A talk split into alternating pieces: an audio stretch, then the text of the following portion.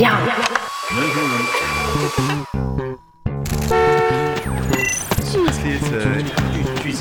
Du théâtre。来扬声器，听样剧场的声音。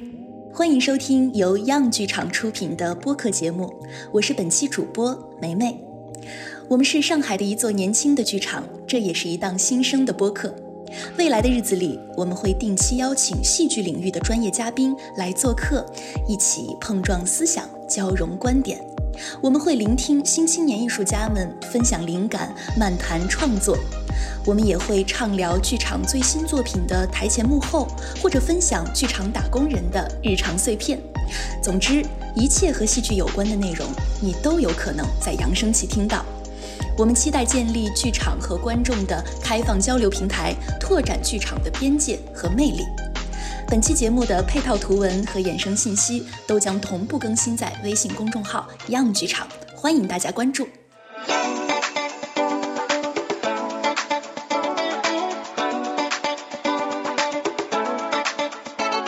期节目呢，我们想从乌镇戏剧节的青年竞演单元，也就是我们常说的青赛青竞，从这个话题出发，一起来聊一聊青年戏剧创作者的生存和他们的创作的现状，来听一听他们的所思所想，也是和他们一起来探讨一下青年戏剧人的未来。然后我们可以一起去构想一下国内创作者扶持孵化，还有剧场实践的更多的可能性。那今天呢，我们也是邀请到了三位青年戏剧人，他们各自创作或者制作的作品，都在去年的第九届乌镇戏剧节中取得了非常不错的成绩。首先是作品《闭路电视》的编剧和导演田艺莹。Hello，大家好，我是闭路电视的编剧和导演田艺莹。闭路电视是去年乌镇戏剧节亲近的十八部入围作品之一。那易莹呢是毕业于纽约大学、上海交通大学，目前从事非诉类的法律工作。那第二位是作品《现代洞穴》的制作人赵慧怡。Hello，大家好，我是现代洞穴的制作人赵慧怡。现代洞穴这个作品在去年的亲竞里是挺进了决赛，而且获得了乌镇戏剧节的小镇奖特别关注奖。那慧怡呢是上海戏剧学院社会表演学艺术学硕士，也是伙伴剧团的创始人之一。目前呢是戏剧教育从业者，同时也是一个独立戏剧人。那第三位是作品《引力》的导演和演员赛文。Hello，大家好，我是引力的导演和演员赛文。引力是去年倾尽六部决赛入围作品之一。赛文呢是一名婚礼策划师，呃，他的职业也是比较特别的。那现在也是独立的戏剧人，也是野孩子剧团的创始人。其实上面说的这三部作品都会在三月十一号到十九号在样剧场上演。那三位主创他们现在也是一个各自投入在这次演出的筹备中的这样一个状态，所以也非常感谢你们能够在忙碌的排练间隙抽出时间来我们剧场，我们一起来录制这期播客。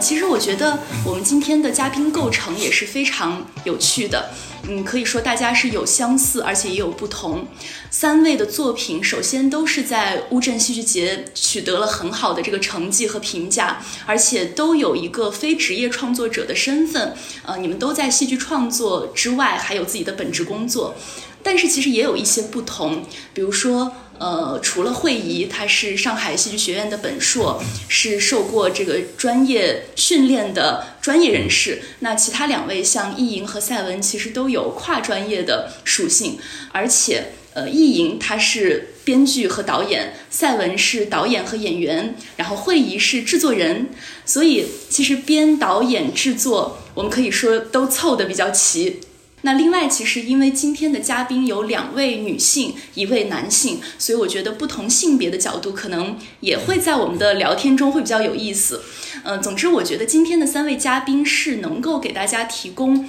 关于青年戏剧人的不同的视角和不同的观点的。嗯，首先想请三位分别介绍一下你们的作品，可以重点跟大家说一说，就是在你心里它是一部怎样的作品？那我们从意莹先开始。嗯，好。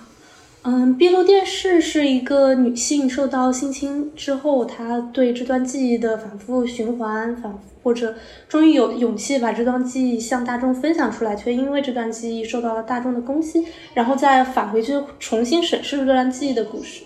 然后在我心里，它应该是一部就是对我来说诚实的故事吧。就我把我自己看到的、我经历的、呃，我听说的故事都写在了里面。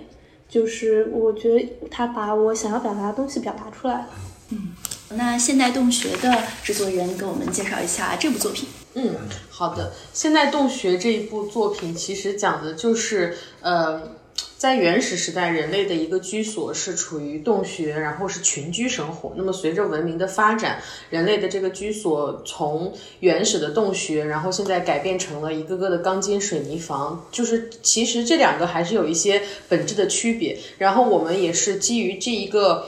洞穴的一个主题，然后以及我们就是去年上海的特殊的三个月带给我们的一些思考，还有一些感触所做的一个这样的故事。而且这个故事主人公当中其实是运用了一些特别和多媒体结合的一些手法，而且还有一个他的生活的一个翻转，其实也在影视着我们的一些生活的翻转。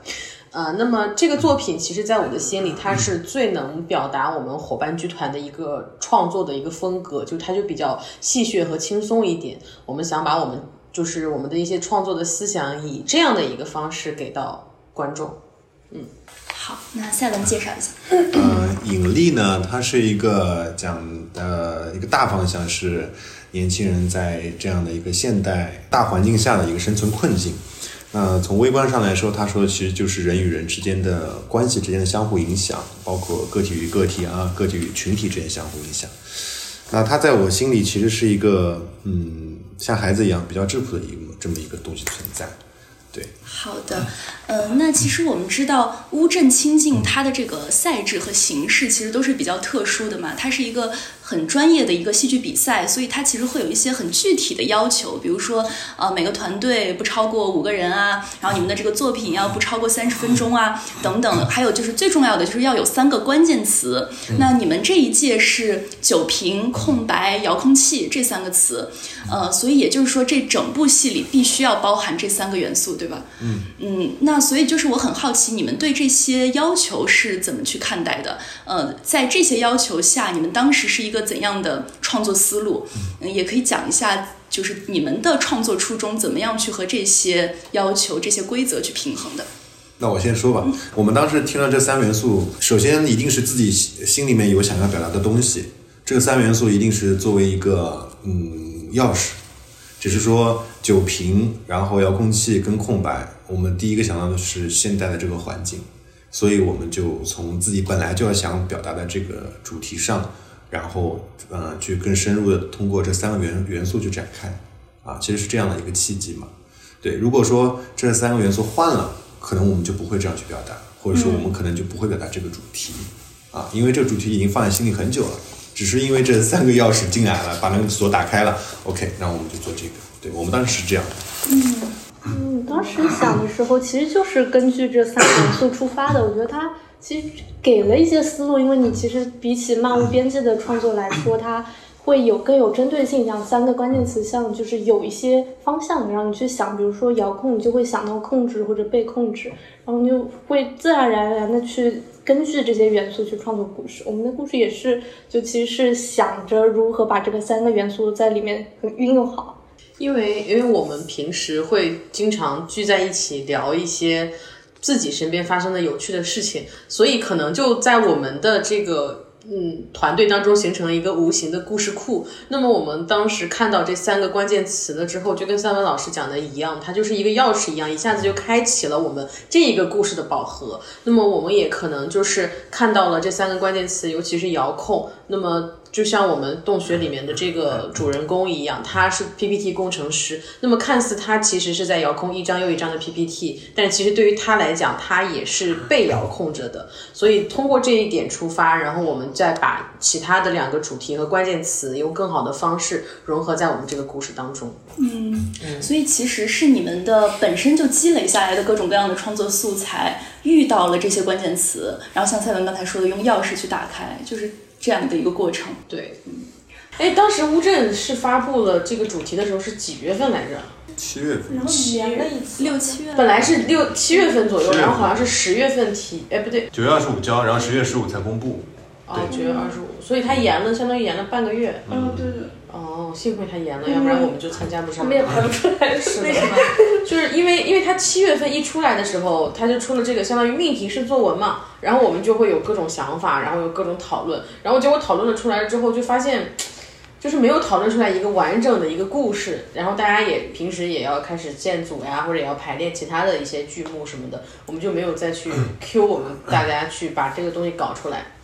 所以我们心知肚明的，大家都没有没有去问明白，我们是放弃这次参加乌镇戏剧节，但其实大家可能都心里面就是没没有再提。然后直到他又公布了往后延了之后，然后我就说，哎，我在群里面我说，哎，我说他往后延了，我说他好像冥冥之中是为我们延了的，我说要不然我们再努力一把吧。然后我们就说那就赶快抓紧，但是因为大家的时间其实都已经提前排好了下一个月的工作了，所以我们就基本上卡在他延之前的两个星期左右。把故事完整性给他讨论好了，然后紧急集中的去排练，然后采购一些小型的道具，然后到最后再录制，就很悬。他如果不演，我们就可能就没有现代同学了。我们也是你们有这么极限吗？对我，我其实关键词出来之后就一直在想写什么故事，但是想了很多，其实很多个方向，但每一个就是也有那种梗概想出来的，写到一半发现写不下去了，然后就推翻了好多个。然后但是这个呃闭路电视这个故事是想出来之后，呃就是在去公司上班的出租车上想的，就是想着就很顺，就整个都想好了，然后我结局的词我也在手机上写了，就在去公司的车上。然后，但排的因为是九月八月底九月初的时候才写出来，当时本来其实就一两周了，可能就觉得来不及，但是也正好延了嘛，然后也找到了人一起来排这个剧，然后就是我们的演员之一，就他还在上学嘛，就是也是在疫情的时候也被封控在学校里，所以他之之前中秋的时候排过一次，然后后面都是线上，其实到录制的当天才从学校中出来了，还好是赶上了。然后就是大家一起把这个在在九月二十四号把它录了出来，然后在九月二十五提交的。差不多，我们九月二十三 号录。为什么搞戏剧的都这么拖延？我发现了，真的就是拖延，这可能就是唯一的一个有冲突的地方吧，就是你的拖延和你的 deadline。然后我们录好了之后，就本来觉得万事大吉了，结果发现它对视频的大小有限制。然后我们到了第二天就开始打开电脑把它搞掉，然后交上。放松了，就可能因为前面太极限了，所以交上了之后也没考虑到后面的事情。嗯，你们呢？我们我们比较奇葩吧，连着两年都投稿的，对我们比较奇葩。我们是其实我在三月份的时候就是说想要做部剧，当时没有想到乌镇，然后就开始招人呗，然后就招一些我们剧团的，然后再请一些演员，然后没有剧本，我没有剧本，然后他们问我排什么，我说排什么不知道，我说你们来。来了以后，我们先玩吧，然后我就带着他们先玩起来，大家就先做练习，先从最基本的满天星开始走，走啊跑啊爬啊，慢慢的慢慢的，我的框架就这么是那个时候出来的，然后再请的编剧按照我们那个框架来开始填词儿，然后后来就疫情了，上海三个月，然后就就拍一次，上海就三个月，然后三个月以后，三个月其实我并没有管这个戏，到六月一号我们解封了以后。再往后排的时候，知道乌镇那边啊、呃、还会继续办，那我们就索性就做乌镇的吧，反正那个也没开始做。但是，呃，等乌镇的题目下来，我们一个礼拜就交稿了，因为我不喜欢拖，我是一个很不喜欢拖的人。为什么？因为我有本职工作，我拖不起啊！我我我这么我三个月，等于说三个月没工作，然后六七八的三个月，如果说我再拖，那就说明我的这个本职工作这个这个这不行。那我本职工作很忙，怎么办呢？我就跟老板说，我说我一个礼拜时间啊，我请个年假。那时候没有跟他说我做喜剧，我请个年假。我说家里边憋三个月啊，带他们出去玩儿，不行，不然人憋疯了。其实我就是在家里憋这个戏，然后带着所有人，大家都是从晚，我们是从晚上开始排，就是他们下了班以后六点排到凌晨两点，连续一个礼拜。那么因为我规划好时间，我说一定来得及。然后一个礼拜最后一天，然后拍摄，拍摄呢，我们嘛就是找了一个相机放那儿，反正一镜到底嘛，就反正拍，拍完就上传就好了。对，我们就用一个礼拜时间，因为我包括我们现在这部四十分钟的这部剧，就是在马上要上演的这个引力的上海版，也是一个礼拜拍完了。我是二月一号的时候让他们来的，然后九号就拍完了。因为我会规划好我所有的所有的安排，我一二三要做什么，然后进度到哪儿，如果要调整怎么办？我喜欢把把工作不就把工作往前赶。你的时间管理能力好强啊，真的，按道理这应该是个女孩子可能可能会这样的，但是我很特别。其实 跟我的工作有关系，跟我策划师工作有关系。对对，要码的特别紧对我，我的策划师是要码的特别紧的，因为客人一直问我这个怎么样了，那个怎么样了，我要在前期很快时间把他所有的时间全排好。嗯，对，然后万一有什么变动，我要做出一个 plan 呃 plan A plan B 的方案。对，所以我做戏也是，就是我们确定要做了，我会把我会把所有的事情都安排好，然后挤在同就是往前赶，我很怕往后赶，因为一拖很容易妥协。我们我一直说一拖我们就容易妥协。反正来不及了，那就这样吧。我很怕，那就这样吧。所以我们会在开始一个礼拜前期花很多时间，我们讨论，讨论完了以后，这礼拜就按这个来。如果出现问题的呃出现问题的情况下，我们再看有没有解决方案。对，然后千万不要就这样吧。所以这是你的本职工作给自己的一个习惯，可能是一种工可能是，作习惯一定有，一定有，一定有。我现在发现好像就是女生的拖延，有时候真的是比男生要厉害一点点，不知道为什么。男生心大，对，不该呀，心大就更应该就哎呀那那个啥，然后到拖延的就到那个时间，但是我们差不多也是，我们就三天，呃不对，四天左右的时间把它搞出来。嗯我们差不多一个礼拜。对，四天。而且我们换了很多演员，嗯，因为疫情啊，嗯，时间走了回老家了，对，对上海这个地方产产生了嗯哦一些不好的感觉嗯，然后回老家了，哇，我没演员了怎么办？然后重新再找，又换批新的，哇，人生这这换演员这个事情真的是，就因为我说了，我们这部剧为什么我不演了，就把乌镇版的所有演员全都换了，因为我们这个是四个人能量，因为四个人能量就是在那一块儿的，这四个人配合的非常好的能量就在那一块儿，换了任何一个人，我说引力这部剧都不存在。因为我们讲的就是人与人之间的引力的相互关系嘛，所以我就全换，对，找了四个哎能量能配合在一起的，嗯，对对，我们当时他就是那个时候其实已经快到了去乌镇启程之前了，然后他就涉及到音乐的版权呀什么的是是是这种的。然后我们当时就是真的就是中间那个男主人公摔出了之后，然后他飞飞过了什么浦东，飞过了东方明珠的这一个板块儿，他的这个音乐其实就是我们我们已经全部按照音乐的一个节奏点去排好了肢体，排好了动作。然后他那个时候说涉及到版权要超过三十秒以上的就不行。我们真的是没有办法，然后觉得也来不及再去寻找新的音乐再去排这一部分的戏，所以我们当时就写了一封就是邮件去联系到这个音乐的版权方，联联系到这个音乐的这个艺术家，然后我们征得他们的同意，然后我们用了这一个版本。哦，他会回你啊，回我们的邮邮件，我我们当时超级激动，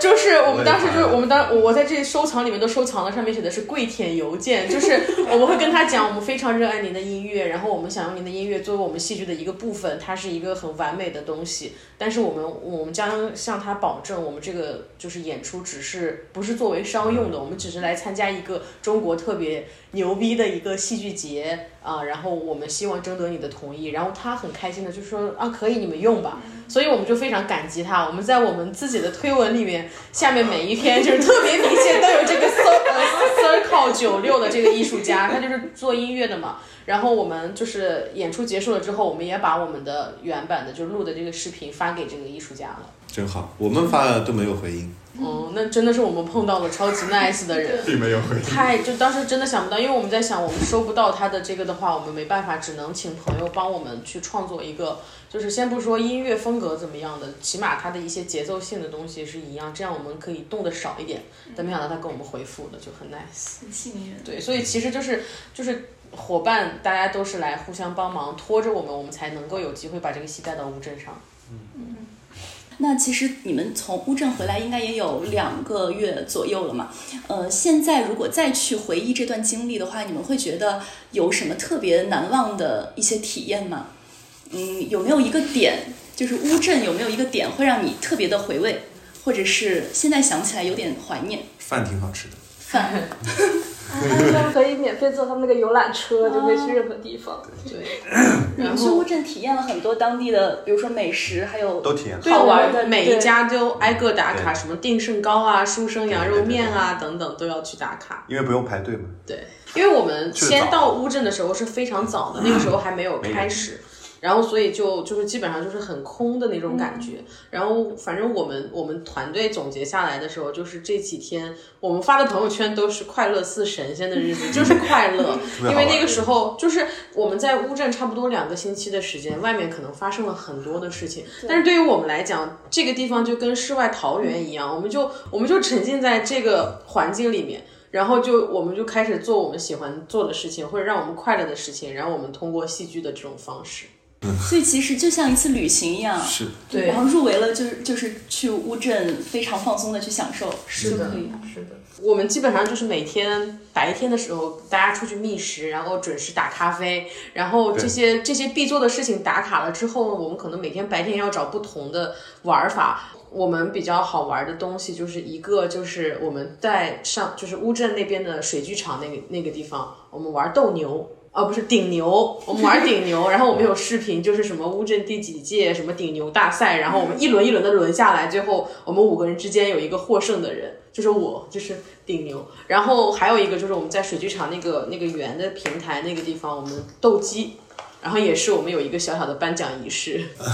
对，然后还有其他的就是自己。发明一些游戏这种，对，就就是其实这个就是跟我们有时候，比如说建组了之后做一些演员训练、热身，然后我们当时觉得，哎，这个场地很好呀，就是很想呐喊玩一下，然后我们就觉得这个很好玩。然后还有就是三文老师跟我们的飞盘，就是我们一开始还把握不好那个感觉，然后直到我们找到那个要怎么样去扔、怎么样去接飞盘，其实都要用手腕的力量。了之后，我们就跟打开了一个秘境大门一样，然后从玩飞盘开始，然后踢毽子，然后完了之后扔沙包，然后以及我们去各个地方就是拍照呀、打卡呀这样。嗯那和你们自己之前去乌镇的感受有什么区别吗？因为可能有的人不是第一次去，嗯嗯，我第一年是游客嘛，也是去了乌镇戏剧节。呃，区别这次人少了，对，自人少了。就在这里。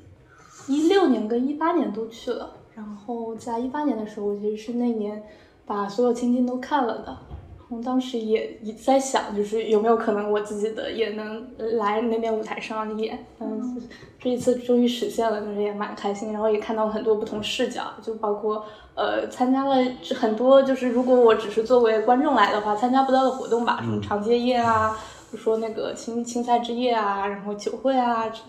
那你当时作为观众去乌镇看青赛，和你自己作为创作者去看别人的比赛，或者是你自己在舞台上的，就是你们作品在舞台上的呈现，你有什么视角上的不同吗？感受上的？就是如果看，就是如果单纯做观众的话，其实是会更多的看他们的故事，就我喜不喜欢这个故事。如果作为参赛者去看其他的话，看还会去看想一想，就我能学到什么。就如果他们的作品中可能有什么我之后可以呃就是学习啊，就帮助我。你好认真哦，我没有，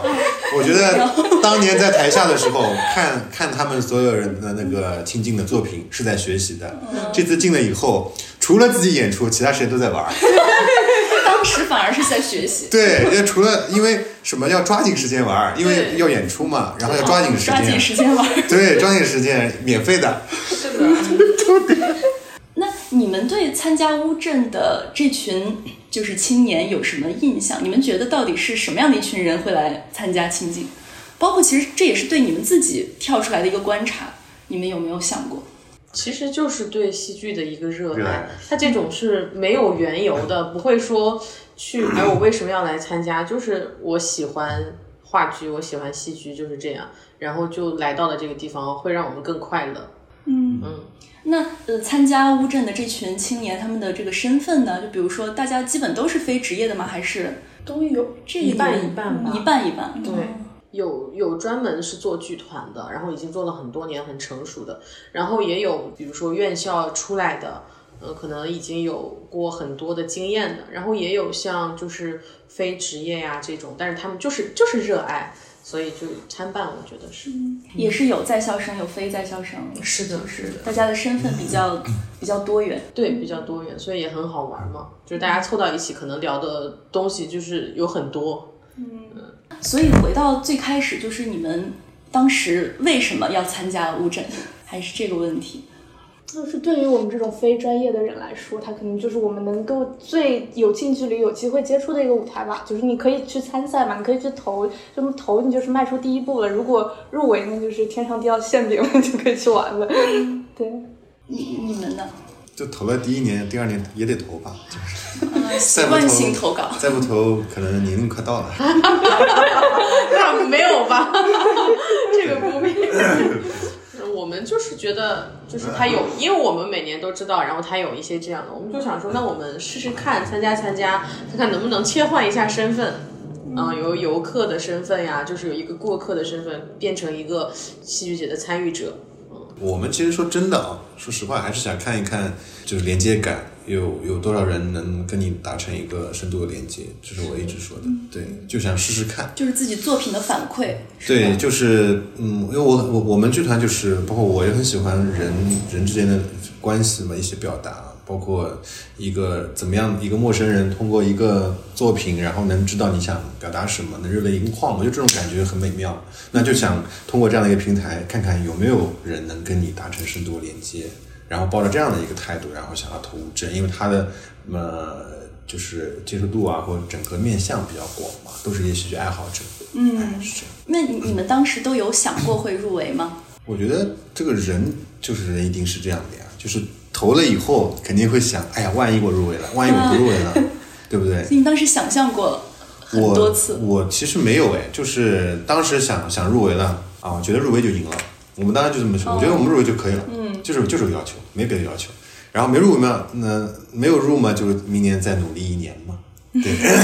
然后，但是我的团员演员有一个演员，他就很肯定说，我们肯定能入围的啊，对，就每个人想的不一样，对。就是想肯定会想，我们也投就是为了进但是呢，就是你也不不，我们也没有抱太大的希望，就是我们就是做了，然后如果呃，就是看那个那边的对我们的作品的接受度啊，就是就是尽人事听天命嘛。嗯，我们当时也是，但是我们就是在投的那一天就会考虑，哎呀，我们会不会被选中？然后过了之后，我们就开始各自忙各自的事情了。就是我们可能有一点点目标法则的感觉，就是我们想说，一年我们比如说做一个小戏，或者做两个戏，或者是完成一个什么样的作品。嗯，我们去年就是想说，我们能够有一部小的作品就可以了。那其实，在投乌镇的时候，它是要求录制三十分钟的视频的。那其实对于我们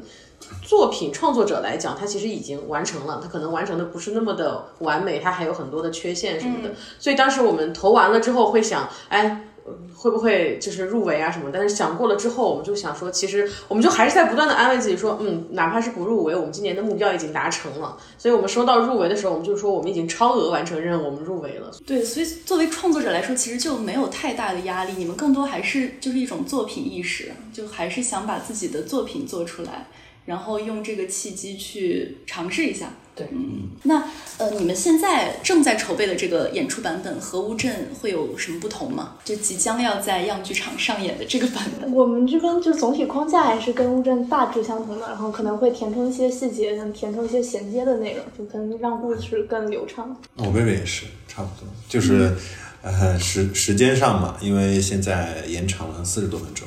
那所以就在一些细节的一些啊、转变上啊，或者说是一些啊、起承转合的地方啊，交代的更清楚了，加入一些丰富的一些元素，然后还有一些肢体的部分也丰富了啊。其实最大的不同还是演员换了，我自己不演了，对，因为我觉得演个导太累了。真的很累，很分裂 然后我就不想让自己那么分裂了。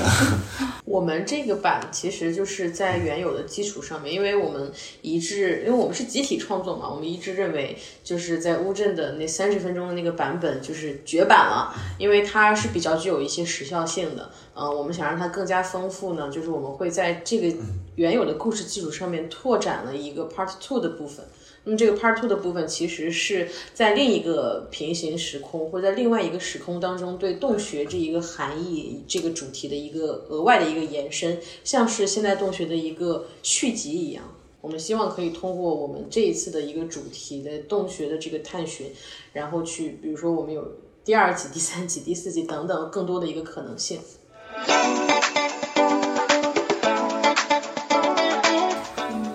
现在聊一下剧团，就是因为三位的身份，还有你们所在的，比如说野孩子呀、伙伴，还有呃意淫在那个上交的马纳卡实验剧社，其实都具有一个非职业的属性。那想问一下，就是你们为什么以这样的方式去做戏剧？就是你们怎么看待自己非职业的这个身份？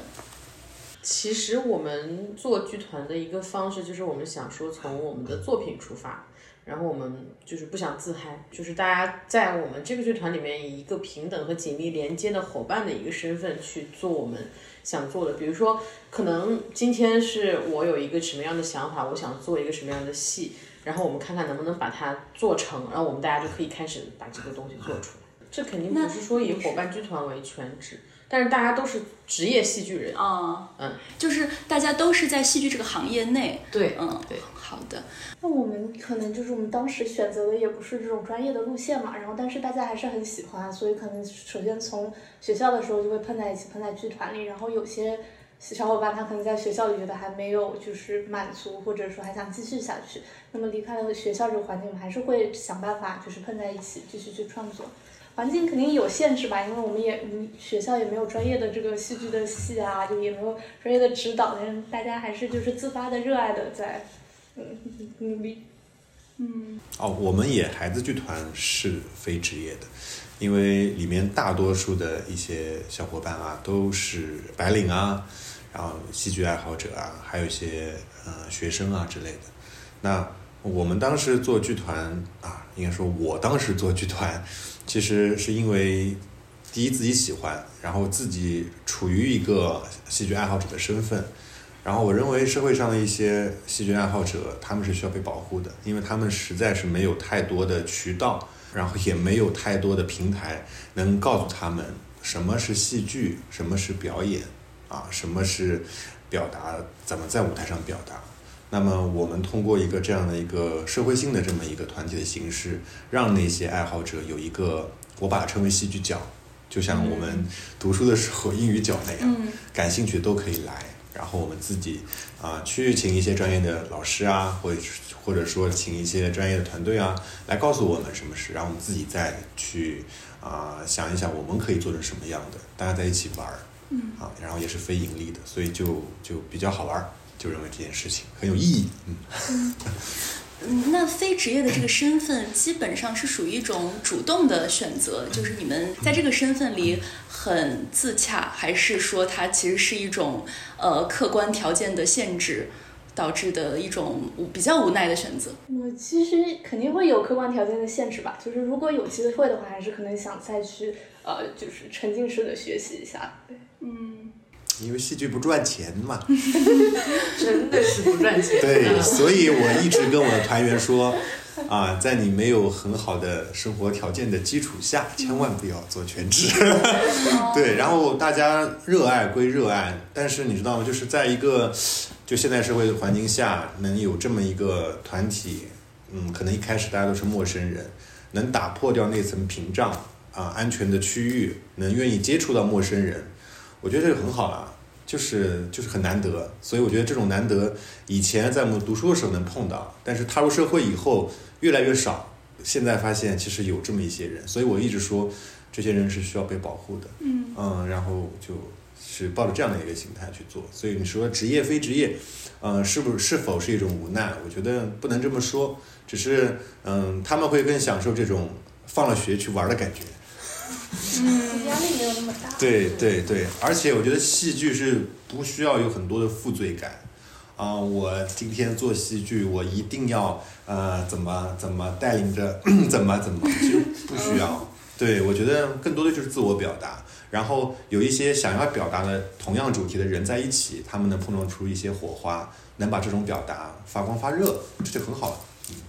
嗯，那你你们各自剧团现在的这个运作的方式是什么样子的？呃，比如说成员的构成啊，还有你们日常的活动，嗯，可以介绍一下。好呀，我们野孩子剧团就是每周五我们会有一次啊，类似于这种戏剧实验室，因为叫野孩子嘛，所以我们会把自己称为孩子王这样子，然后大家都是孩子来玩儿。野孩子嘛，当时我们是觉得大家都是野路子呀，那么就是野孩子呀，然后在一起玩儿。然后每周五我们会有一个两小时左右，两个半小时，我们会有一个训练，一些表演方面的一些呃肢体啊等等很多一些训练，大家在一起碰撞。然后当然我们也是以作品为呃主导，我们小伙伴还会写一些剧本，然后我们会把这些剧本去把它啊、扩充，看看怎么样去把它能做得更好。对，然后大致是这样。现在成员嘛，大概四五十个人吧。对，嗯，嗯。很多哎，四嗯。五十个。啊我做了两年，我原来是一个人开始，然后一个人有了第二个人，有了第三个人，然后又缩减到我一个人，因为很多人他会慢慢的、慢慢的，就是对对对，因为热爱这个这件事儿本身，它一开始是你可能只是感兴趣，嗯，但你不一定是热爱，但是你时间做长了以后，真的热爱了就会一直在，啊，他也不觉得这是种坚持嘛，就慢慢的、慢慢的四五十个人，然后每次来的人大概能能有十来个左右，因为有些要加班呐、有些要上学呀、之类的。我想了解一下三文老师，比如说你们的剧团啊平时是有一些管理吗？还是说就是大家散是满天星，聚是一团火的这种？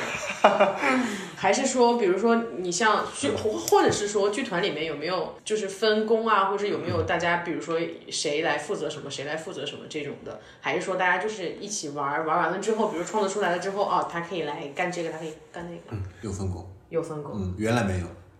乌镇回来就有了。是吗？原来分什么工啊？嗯又又又没有看不到上面嘛。对。那至少乌镇回来，嗯、得到肯定以后，那就希望是有分工的，因为大家都想加入进来。嗯那我觉得就有些小伙伴，我们就把它分工分好。啊，哪些人负责哪些事啊，哪些人负责哪些事儿啊。那其实就类似于跟像一个公司一样的一种运营了，开始，嗯，唯一的区别就是不发工资嘛，嗯，就是凭着热爱嘛，就凭着热爱，其他其实跟之前没什么两样，热情还是一样的。对，可能对之前的来的小伙伴，他们就觉得更有目标了，嗯啊，觉得以后可以再往上走，或者可以就是有那个平台在那儿了，啊，知道知道不是瞎玩了，因为很多时候就是怕瞎玩嘛。我一直跟大家说这个这句话，我说我们来也是，就是你会发现来我们剧团的那些非职的人，他们很认真，嗯，那些对他们非常认真，非常非常认真对，因为我自己是那么过来的，就非常认真。然后那些院校的过来以后，他们会发现，他们比他的同学都认真，特别认真。你跟他说，比如说你们要演一个小呃，比如说出一个戏剧小品，那这个小品他们可能下礼拜要交，他们会花一个礼拜的时间不停的去琢磨这个东西。就你会发现这种热情，你又他们又不需要干嘛干嘛，但是他们就会一直保持，就很认真。然后不懂就会问你，然后就我觉得这个是非常好的。有的时候我会发现是大家推着你，再让你把这个地方保护的更好。那你们定期的一个活动就是每周五，嗯，每周五，然后租场地，大家 A 一下场地费。哎，那你们的场地选择的是舞蹈房嘛，植物找舞蹈房，舞蹈房最便宜嘛，因为我们没有场地支持嘛，找舞蹈房可能一百五一小时，嗯一次三三三百多四百块这样对子，，是这样，买好饮料，差不多。对，我们只不过是把舞蹈房变成吃吃喝喝的地方。那创作就要场地啊，是的，场地费用占很大一个一个板块。是的，就跟当时乌镇，就是我们排乌镇那个戏的时候是一样的，要找排练场地。嗯，是，对我当时要花不少钱。对我当时也是找朋友的排练场，但是你又不能说。我们参加乌镇是凭着一个什么？我们又不能说给人家，哎，你给我个场地，我用一下，白嫖一下，甩个老脸不行的。所以我们就场地真的是一个很大的、很大的的支出很大头的支出。而且那段时间，就原来我们还可以蹭一蹭学校，学校里面进去，然后排练厅什么空着，我们就占占嘛，就用什么的。蹭不了那段时间疫情全关掉了，就是外面的人进不对，去。蹭都蹭不了。我们我们团队就是那个时候还没有吸纳一些学生呀什么的，然后而且学生也是在被封封在学校里面，然后完了之后我们那个时候就是找不到场排练场地，我们就只能去租用，所以场地就是一个很大的问题。嗯，在学校的时候，我们剧社也没有场地，我们就是在那个那个教室，就是那个空的那个教室之间空的地方就排。哦对，然后还是有时候我们一般都晚上排嘛，还会碰到那个晚上下课的人，就 就莫名其妙看着这些人在那边 嗷嗷叫。原来我们还好，因为原来我们有时候想排一些什么戏啊，然后我们就会回学校里面，回学校也里面，毕竟我们年级大嘛，已毕业的，然后只要看一看这个教室里面的排课表上面，红楼那里的排课表上面现在是空着的，没有教室，我们就会先站着，然后站着之后过来一问哪一级的啊，比我小，我说啊是个是啊，然后就就好了，就好用了，现在不行了。我们还找过那个会议室，就是那种 WeWork，就是那种会议室排，对。都找过，想尽想尽一切办法去找这个排练厅，因为舞蹈房的排练时间是很尴尬的，因为我们只有晚上，他晚上是要开课的。所以你要找到一个晚上能租给你的，说明他可能生意真的不咋地。是的，但是生意不咋地呢，他价格又给你开特别高，对。他要赚你的。而且你那个时候基本上算是高峰时期，对周五嘛，周五五晚上的话，有时候你要提前一个星期都预约不到的。对，这个是真的蛮蛮蛮麻烦的事情。我们甚至考虑过在这个你知道那个公交车站台吗，那不是有座位吗？就是边上的草坪上排也行，但是晚上就很尴尬，没有灯。对，而且天气也是一个很大的原因，所以我们小伙伴都说今年赶快能不能落实一个就是场地，哪怕这个场地很小，就是你可以集开会、排练于一体的一个场地。但是在上海这种场地成本非常非常高，啊我们可不可以合作弄一个场地啊？我觉得没有问题啊，所以这就是我我慢慢的引入到我这里，懂我的意思？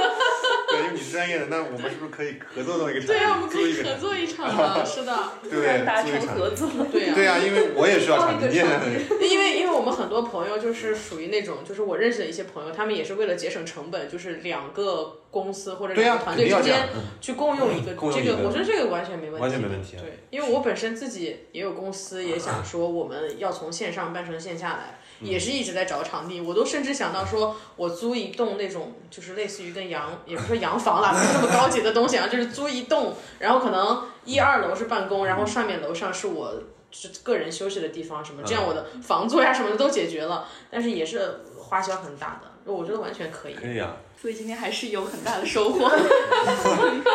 那想问一下你们，就是一一个很经典的问题，就是怎么样去平衡自己的本职工作和戏剧？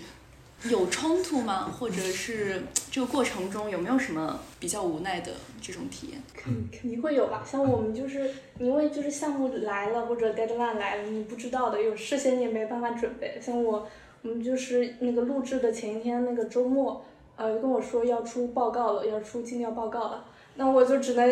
那前一个晚录制的前一个晚上，什么写到凌晨四点，然后把那个报告发给发给那个 senior，然后、然后我在九点钟起床去准备去录录那个我们的那个参赛的那个视频。嗯首先你要有个好老板嘛，就是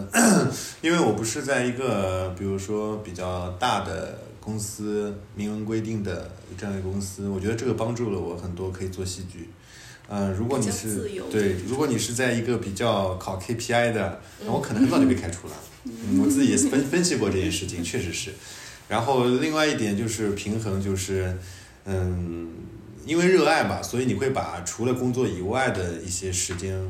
就是时间管理大师，会把它管理好。其实，因为热爱，你才会管理好，对你才会去啊，知道什么时候我要做什么事儿了。嗯，工作做完了，我就要去忙一些自己喜欢做的事情了。你也不会觉得自己很累。我觉得会议这边应该没有特别就是冲突吧，因为你们其实都是同一个行业嘛。戏教我觉得应该还好吧。戏剧教育还好，因为这两年它发展的也还 OK。然后，但是我们团就是我们剧剧团里面就只有我一个人在做戏教，因为我本科和研究生学的都是这个，然后就是相当于这是两件事情，就跟其实就跟你的本职工作和戏剧是怎么平衡一样，就是戏剧教育是我学过的，是我擅长的专业的事情，然后制作人是我热爱的事情，这两者我怎么平衡是一样的，所以我们大家都是。其实都是有自己的该忙的事情、该工作的事情，但是也确实确实也是不挣钱，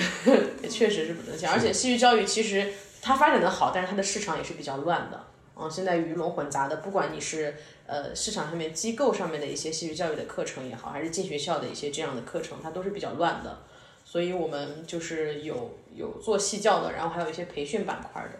就能要要维持住这个东西，我们才会有更好的精力去来做戏啊。想从就是一个现在还是非专业的角度问一下，就现在专业你以戏剧为生的话，可能怎么平衡？就是呃，生活是怎么可以完全靠戏剧去支撑的吗？嗯，我觉得是可以的，但是它不能说让你能够过上多么好的生活，或让你达到一个什么样的高度，你肯定要跟，就比如说你你肯定要跟一些白领或者一些有技术的人的身上是有差别的，所以我们就大家不同嘛，就像我知道的，我们团队里面的有一些他们是在做导演工作的，那么就靠一个项目一个项目这样的一个积累。嗯，你说他，你说他完全不能养活自己吗？他是可以的，但是他要多么。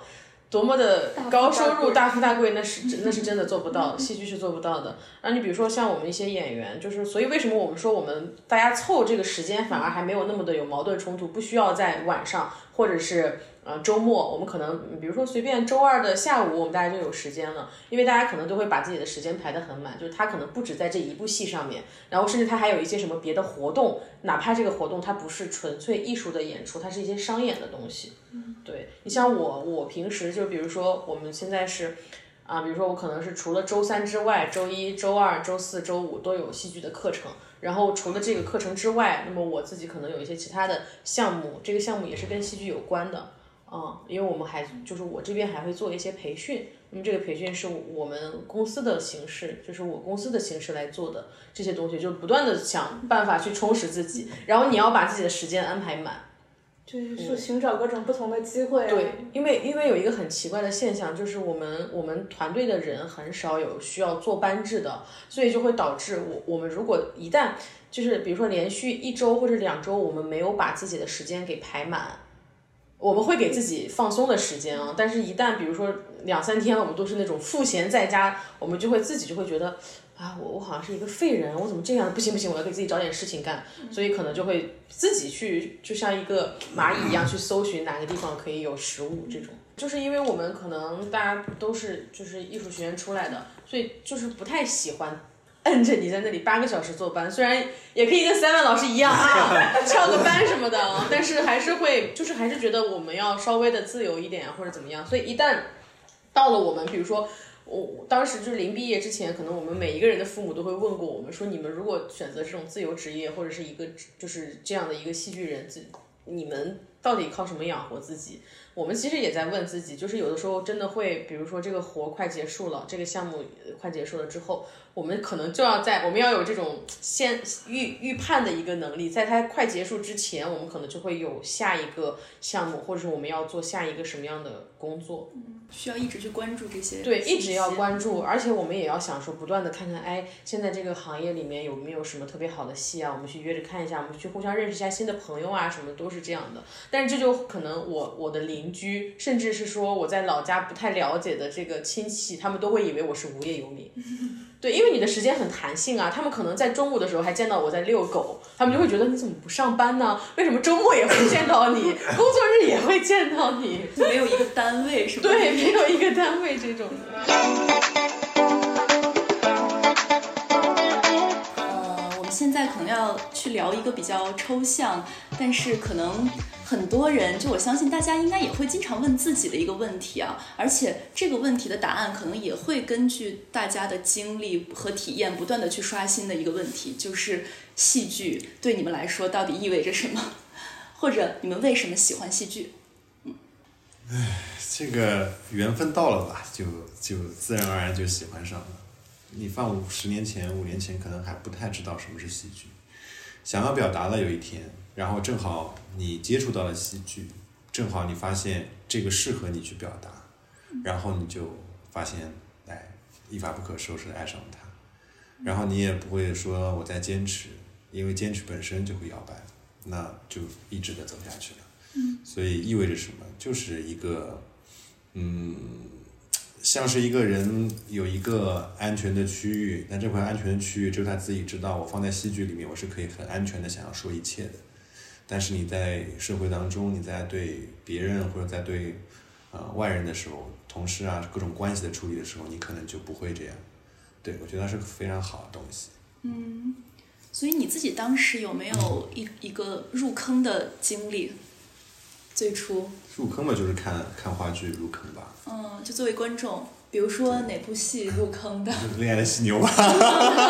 恋爱的犀牛。好多人都是因为这部吧，太多人，很多人都是因为梦到了这部这部戏吧。对，嗯，后来看了很多。对。那呃，作为创作者，嗯，你是从哪一刻开始觉得，就是我不想再做，仅仅做一个观众，我是想要有一些自己的表达，有没有什么契机？想要，嗯，就像一个宝藏嘛，你想去挖了。啊，先是看到，你自然而然想去挖这个宝藏，嗯，想往下去探究，向下生长，对，哎，这是嗯，契机就在这儿，其实，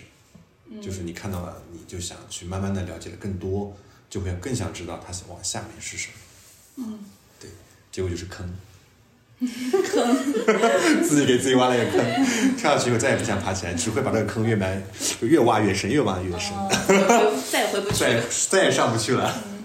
嗯，其实是我们初中的时候会有那种额外的英语教材，都是一本一本的故事书，然后我们的英语老师会让我们都把它演出来，然后在那个时候就接触了课这本剧，呃，有点类似吧，就是那种接触了，就是就是你自己去改那个剧本，还有不是组织大家一起编出来，哦可能就是一直一直以来，然后但是看戏剧可能是反正到大学来上海之后，才有更多的机会去看其他优秀的作品。那你觉得戏剧是什么？就就是就是感觉就是在，因为在那一个小一两个小时里面，你就可以不管任何外界的东西，你就只沉浸于就是演员舞台上的人给你创造出来的那个呃氛围中，就是一个你逃离呃就是你无聊的现实生活的一个去通道吧，感觉。嗯就是那个时间，你就可以是舞台上的人，你就是可以跟他们产生连接，你就可以活在他们创造出的那个世界里。嗯，我们可能就是因为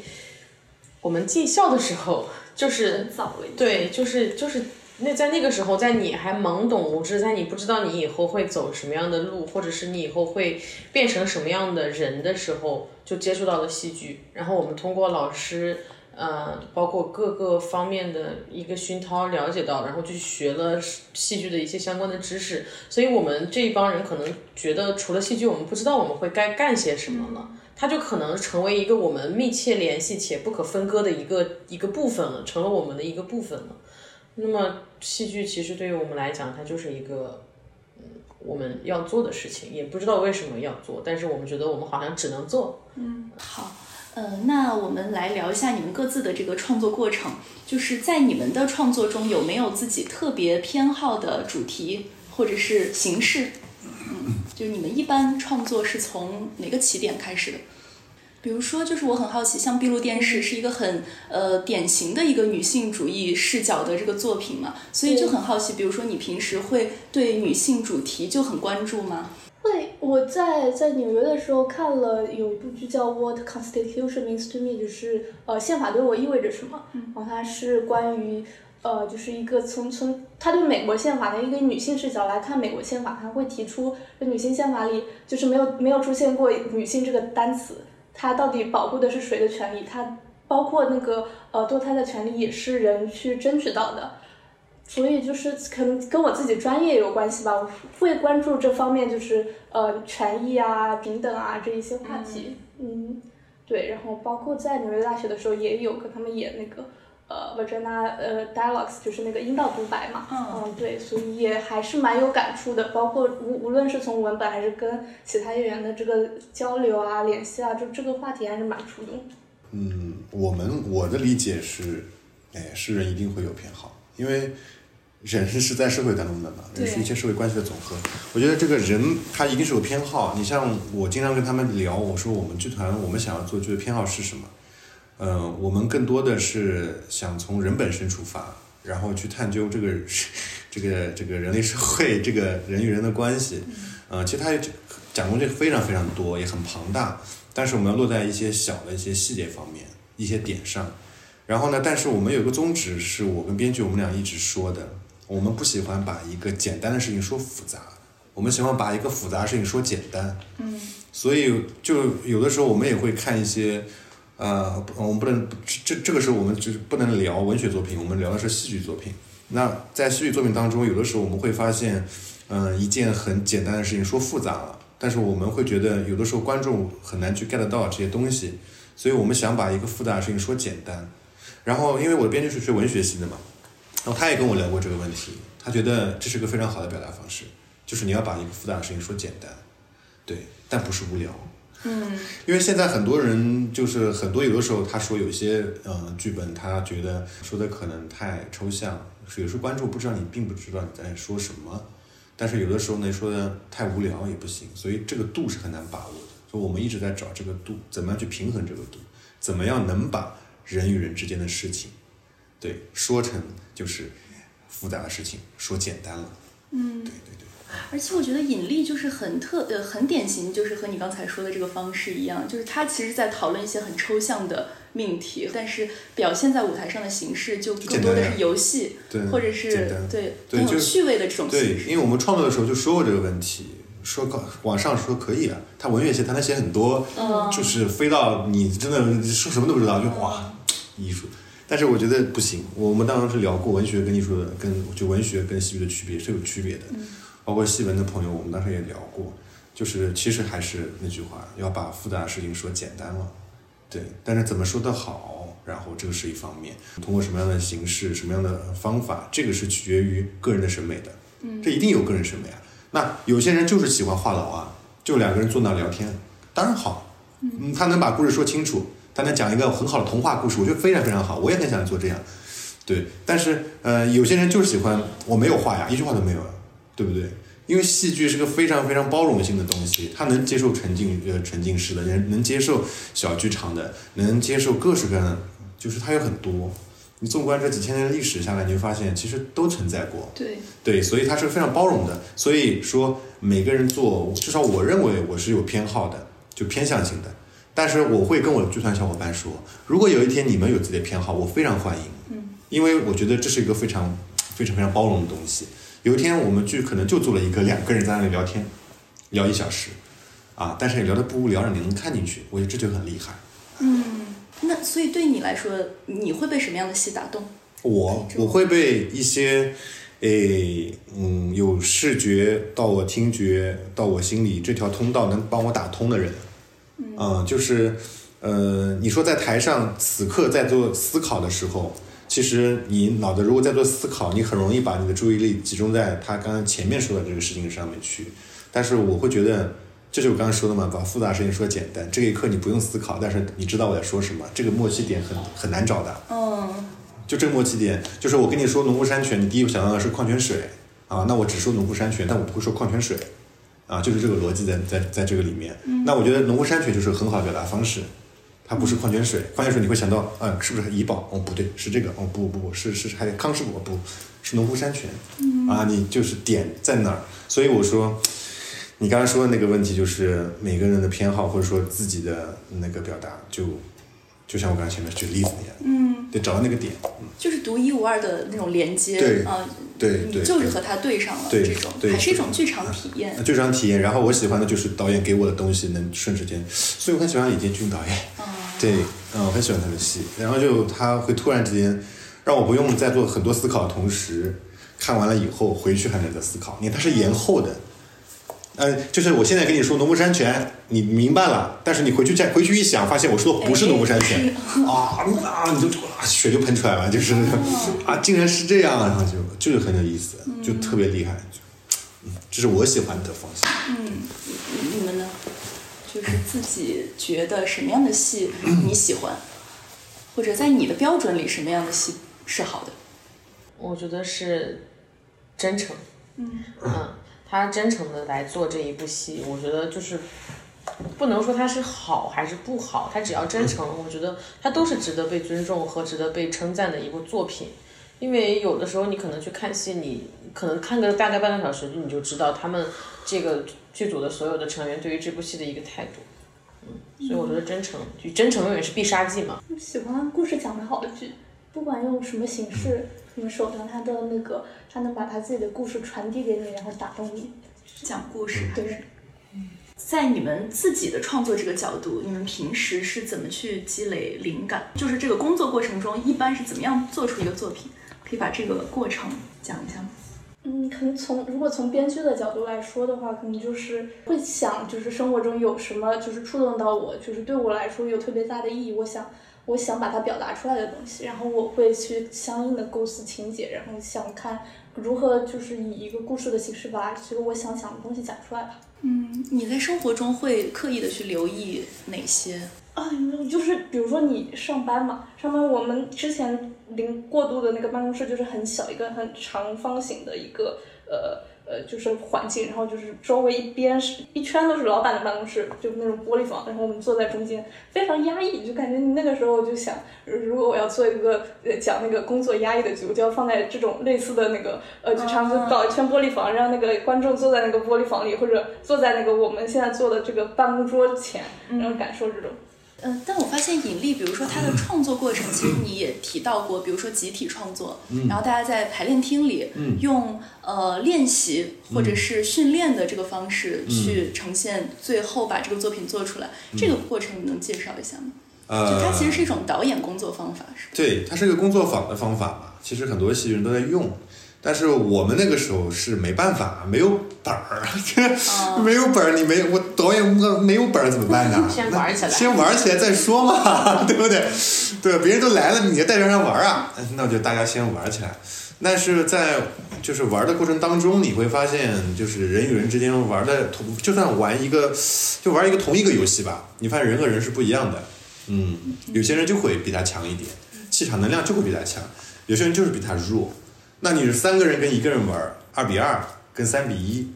啊，跟一比三，这都是不一样的。就从这些的呃行动线上，慢慢的玩起来的线上，我就发现了啊，这个啊能量场的不一样，然后慢慢的、慢慢的想要做一些人与人之间的相互的东西，啊，是这样慢慢慢慢去找出来的。对，当然在在整个的嗯玩之前，我会做一个框架，就是我们玩什么，这个我会做的。对，也不是瞎玩啊，得有个框架。啊，我要一些肢体的一些东西的，还是我要一些啊，不说啊，不说一些专业台词，说绕口令的，或者说我还有一些方法，就是还是一个视觉 通道嘛，怎么样通过视觉、听觉到达你的内心？那那个那这一条高速公路怎么样能开开进去？就是我先从看的开始，再从听的，再到思考这件事。嗯，我觉得伙伴剧团，你们有没有就是也是玩出来的这种？就是可能。它这个这个形象的种子是在每一个人心里面的，然后通过我们大家互相玩、互相聊天，再把这个东西给它扩散出来，然后长成参天大树。我们很常规的一个就是，比如说我们对于这个事情，或者是对于比比如说随便讲，比如说。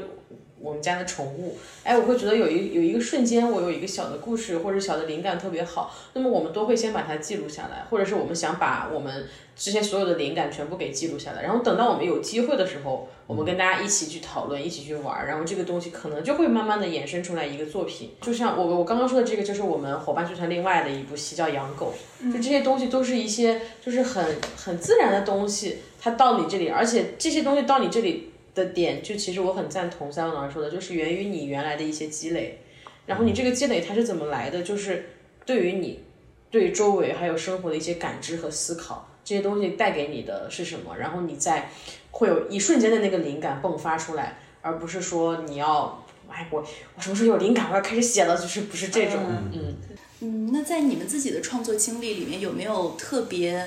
难熬的时刻？就比较。比较消极的吧，比如说无力啊、迷茫啊，或者妥协。妥协没有，无力、迷茫这是常伴的，常伴身边吧。就到那个点儿了想，大家想不出来，就是睡在排练厅睡一晚，我们经常睡一晚。但妥协不会吧？那就还是得做嘛，那还是得往好的地方去想啊。只是到还没到时候，我一直说没到时候呢。你们的无力迷茫一般都是，比如说在创作上遇到障碍这种是吗？是的，就是我觉得这个还不够好。哦，伙伴剧团，我记得其实好像之前有聊过，就是也会有无力迷茫和妥协是吗？嗯，就无力，我觉得对于我们来讲是没有的，我们永远是充满活力且充满热情的，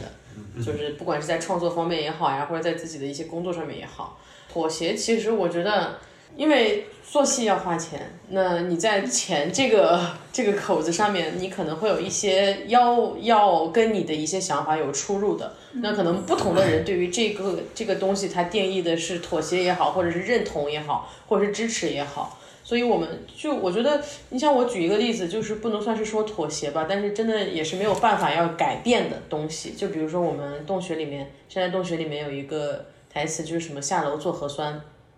那其实我们生发出来这一部作品，它就是一些关于人类的居所、个体和群体的差异化，然后以及疫情带给我们的一些思考和反思。嗯嗯，那我们已经演了两两场还是几场？就是抖音要录播的那一场。啊、之前联系我们说要我们改词儿，但其实你你想，就是说这个东西就跟你让编剧改词儿一样，他你改他任何一个字儿，他都会很很炸毛，所以这个，但是我们理解没有办法，所以我们那也是相当于加引号的妥协了。嗯，那比如说，除了像刚才说到这个金钱上的障碍，还有一些规则上的限制，嗯，还有没有比如就是你们会和就你们在创作过程中会很考虑观众效果和你们自己的创作表达这两者之间，你们的作品会有一些冲突吗？其实你们的这几部作品都还好，就是还是蛮看重观众效果的这种作品吧，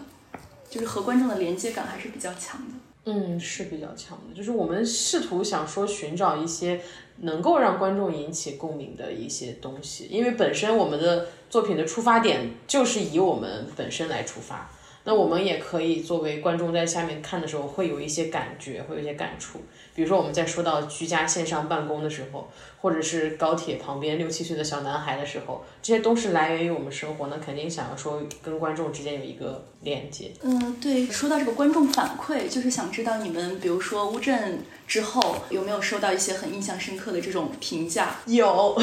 这个不是评价了，就是我们当时原始人的那段部分结束了之后，晚上我们就是去夜游神那边玩儿，然后在结果就是在大庭广众之下，然后可能是白天看了我们我们的演出了之后，然后真的我们就呼呼呼呼呼，然后我们当时就是，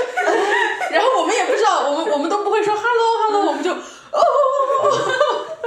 这就是，这带给我们，我们虽然当时觉得很，就是很荒谬，在那个场景下，大家都在那嗨，然后所有人在看我们，但是我们也会很开心，我们就知道哦，观众能够以我们的这样的方式来跟我们打招呼，说明他们被我们，嗯，只有你们双方能懂。对，只有我们双方能懂的，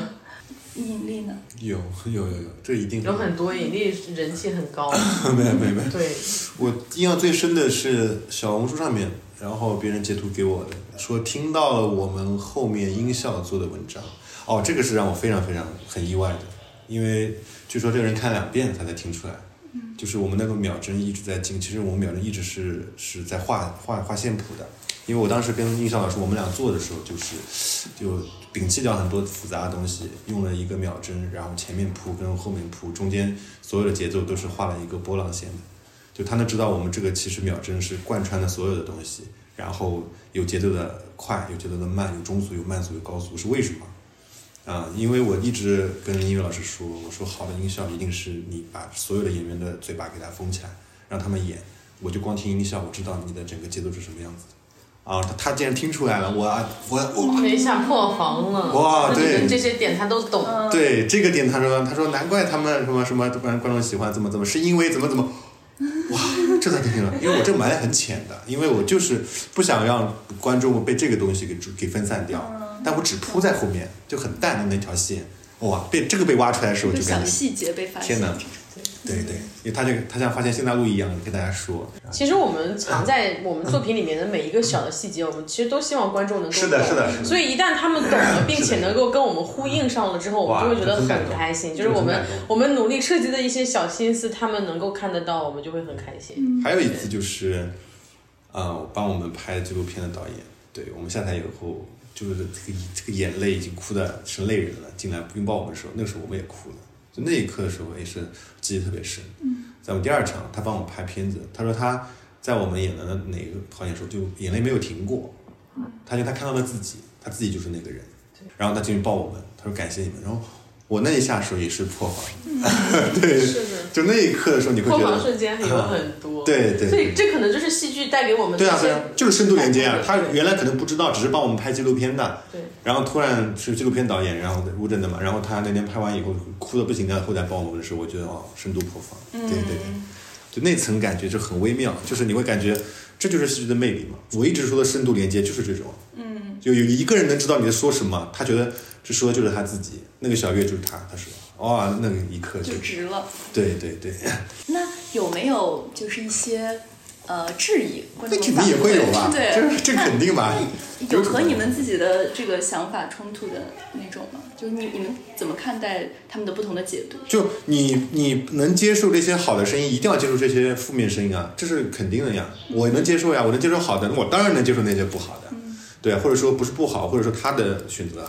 他觉得你们说的这个事儿，嗯，很简单啊，啊，那就他觉得那个东西不复杂呀，嗯，对我觉得挺好的呀。那他觉得可能太简单了，那就简单。那我觉得这种，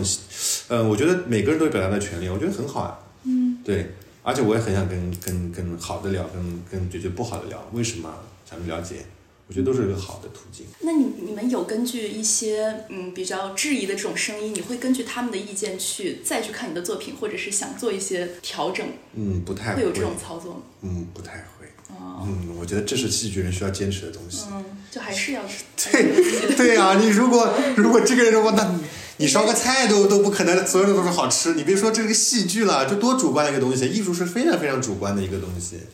对，我觉得这个不是，这是个人审美的问题。那不喜欢他可以不看嘛，对喜欢嘛他就看嘛。是的，你没法满足所有人。对，你没，你不可能没法。众口难调。是的。嗯，我们就把我们自己想做的、想表达的做好、做出来就可以了。嗯，对。就是他如果不喜欢他做的个剧，我甚至会觉得我很喜欢他的剧，这也不不是说对，不代表任何倾向的，就是因为剧哎可能喜欢，这很正常啊。嗯，对对对对。那嗯，对，还有一个问题就是，之前我记得伙伴剧团有一个信息，就是说你们有呃这个群的群公告，里面会有一些问题，就是可能是给你们所有创作者的一一一些问题，比如说怎么保持热情啊，怎么保持创作欲啊，就会有这些比较直击心灵的问题，能聊一下这些吗？嗯，我们差不多是在去年风控的时候，那个时候才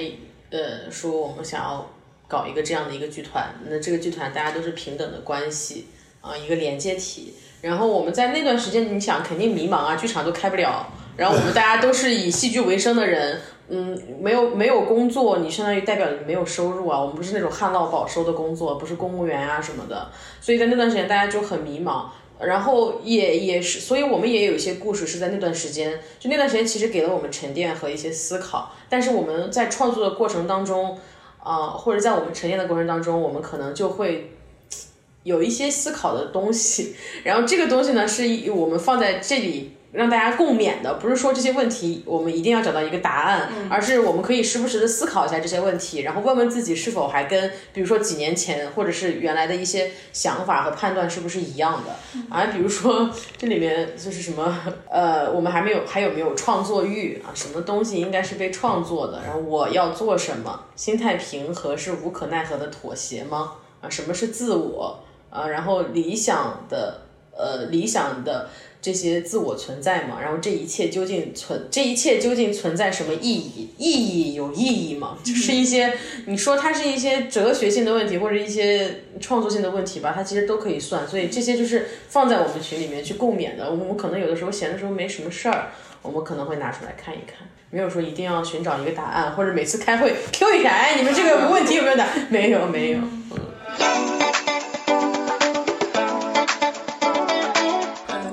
现在想聊一下，就是你们认为青年戏剧人最需要的是哪些扶持？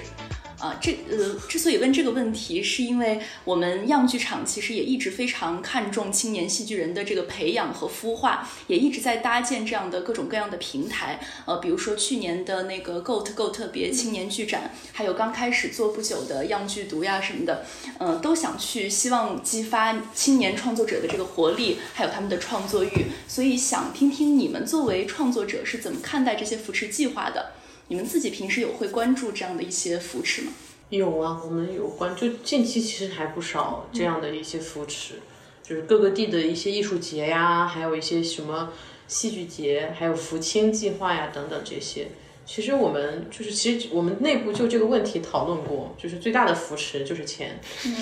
除了这个之外，当然，当然我因为因为我觉得说到这个问题，你是不可避免的谈到这个资金够了，一定做的这个戏，跟你资金不够多的这个戏，它去比较，它一定是好的，或者它的级别一定是什么的。但是你就是起码他充裕了之后，你可以给他给给你这个作品更多的可能性。对对，也不是说你像质朴戏剧、贫穷戏剧，他做不了，他也做得了，对吧？本来也也是有质朴戏剧这么一讲的嘛。但是如果他有这样的一个经费，可以提供到这个创作当中的话，我觉得是就是是浓墨重彩的一笔吧。嗯，那除了这个之外，我觉得就是给予一个他们足够自由和。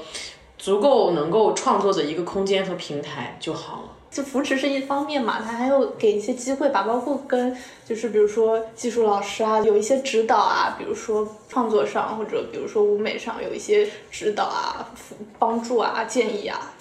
嗯，因为我这部剧嘛，我自己是制作人，我自己是自己啊实打实的自己花钱的。那嗯，从制作人的上面来说的话，就是说扶持，那我肯定是希望有平台，这是第一的。就是有很多的平台可以让我们去演出，让我们跟观众见面，然后同时呢，能哎让我们有一定的啊钱，这是肯定的，因为有钱我们才能支撑我们下一步的创作。嗯，啊，这个我觉得是比较现实的一个问题。那你说，呃，这些平台，那我当然希望这些青年戏剧人的平台能越多越好，然后呢，会有更多的一些专业的老师啊，或者说是专业的一些啊团队啊，能到帮助到他们。对，我觉得这个是比较实际的给的一个东西。你说看重钱吗？那我觉得做戏剧的人一定不全是。对，对，但你不看重是不可能，但一定不全是。但他们更看重的是这个我的这个孩子，我们一直把戏比作孩子嘛。我们这个孩子怎么样能长大啊？能让更多的人认识到他，喜欢他啊，从而我们能把这个孩子包装的更漂亮啊，做得更好，让他茁壮的成长。其实就是这个过程。对。呃，下面就想问一下，你们对样剧场有什么样的一个印象？呃，因为我们是一个很年轻的，而且可能是在上海地区就是定位很特别的，嗯，比较突出的一个剧场，所以，嗯，我们一般坚持想呈现的作品也是有这样的几个关键词，比如说年轻力、活力、前沿、多元，所以也很想和你们去讨论一下。这个也可能是我们之后会问每个嘉宾的一个问题，就是你们认为什么样的作品才是具有年轻力的作品？嗯，也就是说，你们想在样剧场看到什么样的戏？看到一些多元化的，然后就是我前面一直说戏剧的包容性嘛，我们还是希望在样剧场能看到一些特别的，然后比较偏前沿的，然后一些嗯更就是。更不同的，我不知道怎么说啊，反正就是这种特别一些的戏剧吧。对，我觉得现在杨剧场做的挺好的，因为我知道易志远要过来，对吧？嗯，很，我们就我们我们作为青年戏剧来说，很希望看到，是因为我们感觉这个我们能够得到。对，如果是一些太大型的，可能 对。这个很实在啊，说的啊，对对，那是是要实在，实话，对对。我们其实就是可能会期待看到样剧场它更不一样的地方，更多就是好玩的一些年轻化的一些剧目。那我们就来最后一个问题吗？好，嗯，那我们就聊一个有一点煽情，就是情感浓度比较高的一个问题，就是你有后悔过做戏剧吗？Never。没有，从来没有，全都是从来没有。没有。那如果要留一句话给十年后的自己，你们想说什么？十年后的自己能听到吗？也许你那个时候再去听我们这期播客呢。哦，是这个逻辑。嗯，给你自己说的。嗯，就还是保持这种热忱吧，就会永远年轻吧。嗯。希望十年后自己不要觉得自己老了。也希望我们，嗯，我们每一个或者是伙伴剧团每一个，还是继续的在坚定的在做这件事情。嗯，也希望我们能够让越来越多的观众、越来越多的人知道我们。希望可以坚持下去吧，就是看看还有什么可能性，就是坚持。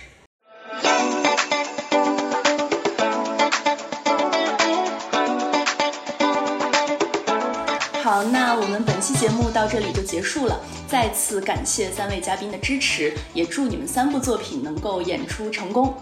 呃那这三部作品现在其实都是已经开票的状态所以也非常欢迎大家能够走进剧场去支持这些年轻的创作者。如果大家对我们的播客有任何想说的也欢迎在评论区留言也可以加入我们的听友群大家一起聊一聊戏里戏外的那些事儿。感谢大家的收听我们下期节目再见。再见。再见。